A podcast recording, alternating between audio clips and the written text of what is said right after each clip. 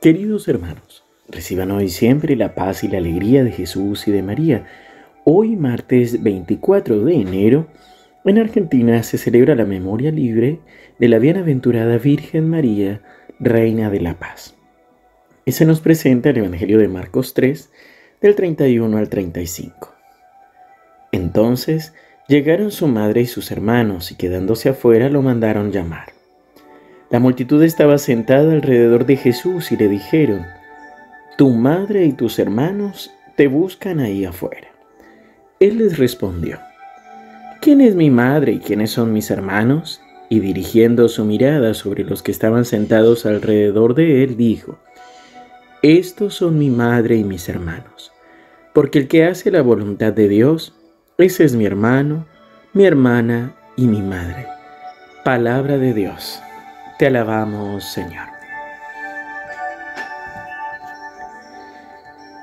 Hemos iniciado esta semana y ayer ya Jesús empezó un poco con el desacuerdo, mejor dicho, aclarando la idea de los escribas de que él expulsaba a los demonios con la fuerza de Belcebú.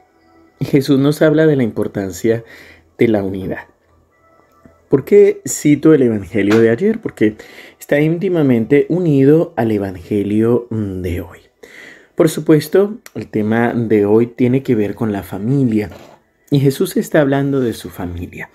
Por supuesto, siempre lo hemos dicho, tanto en el momento de la concepción como cuando aparece en, el Evangelio la genealogía de Jesús, ya sea de Mateo o de Lucas, decimos que si Dios quería redimir al género humano, precisamente tenía que asumir toda la humanidad y eso implica también una familia, un pasado.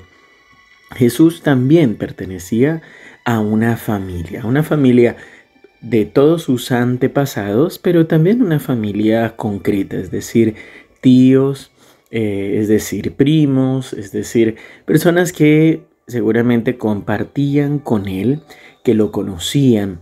Y aquí es donde dice que su madre y sus hermanos lo buscan. Por supuesto, creo que ya es bien sabido que en el idioma hebreo, sobre todo, no hay términos para diferenciar entre tío, primo, bueno, y cuñado, todo lo demás, sino simplemente decir hermano. Y con hermano ya se refiere a que es familiar. Por eso el Evangelio habla de su madre y sus hermanos que lo están buscando. Pero Jesús nos habla de una nueva manera de relacionarnos con Dios, de una nueva familiaridad, de relacionarnos con Él. Y por eso llama hermano y hermana a todo el que hace la voluntad de Dios. Es interesante porque Jesús no solamente habla de los bautizados, sino que habla de aquellos que verdaderamente buscan a Dios con el corazón y que desean hacer su santísima voluntad. De ahí que los primeros cristianos se llamaran entre ellos hermano y hermana. Ahora, ¿es esta la nueva familiaridad que hay con Jesús? Una familiaridad que no viene de carne y de hueso, que no viene de sangre humana, sino que viene con la sangre de Jesucristo nuestro bautismo. Y en esto también a veces caemos en el riesgo de pensar que Jesús está mm, como minimizando su relación o su vínculo con María. Pero en realidad todo lo contrario, está resaltando todavía más su vínculo con María. Pues es María aquella que realmente ha sabido escuchar la voluntad del Padre y que la ha aceptado la ha asumido y la ha vivido en plenitud.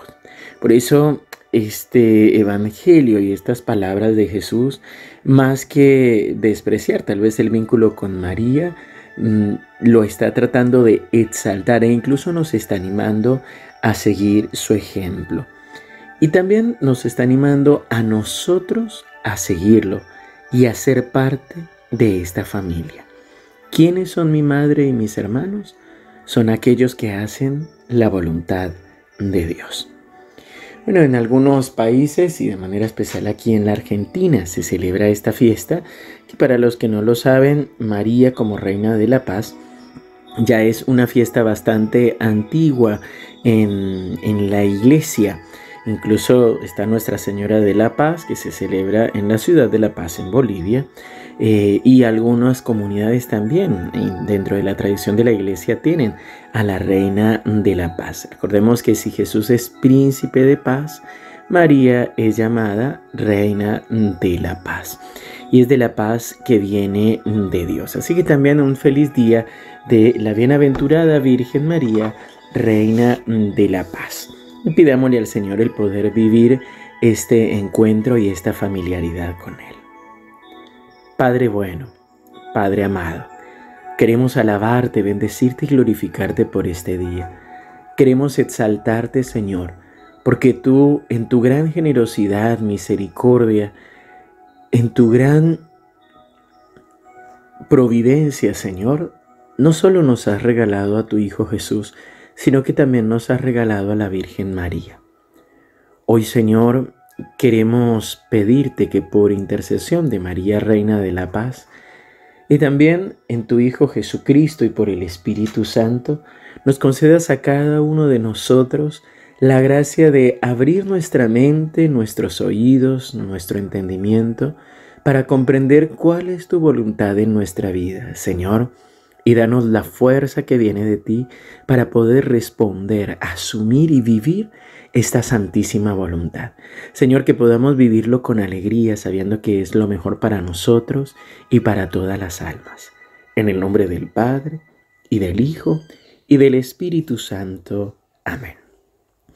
Queridos hermanos, que el Señor los siga bendiciendo abundantemente.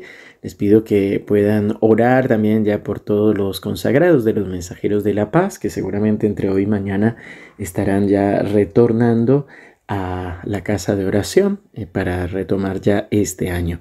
Así que seguimos unidos en oración y recuerda mañana tendremos adoración al Santísimo Sacramento.